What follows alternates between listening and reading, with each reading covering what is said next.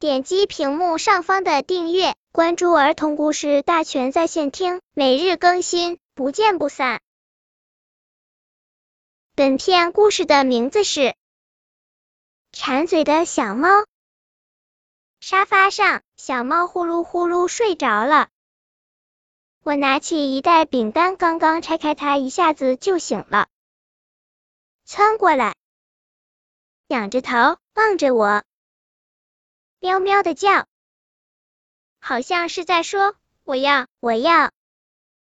小猫小猫，你刚才不是睡着了吗？本篇故事就到这里，喜欢我的朋友可以点击屏幕上方的订阅，每日更新。不见不散。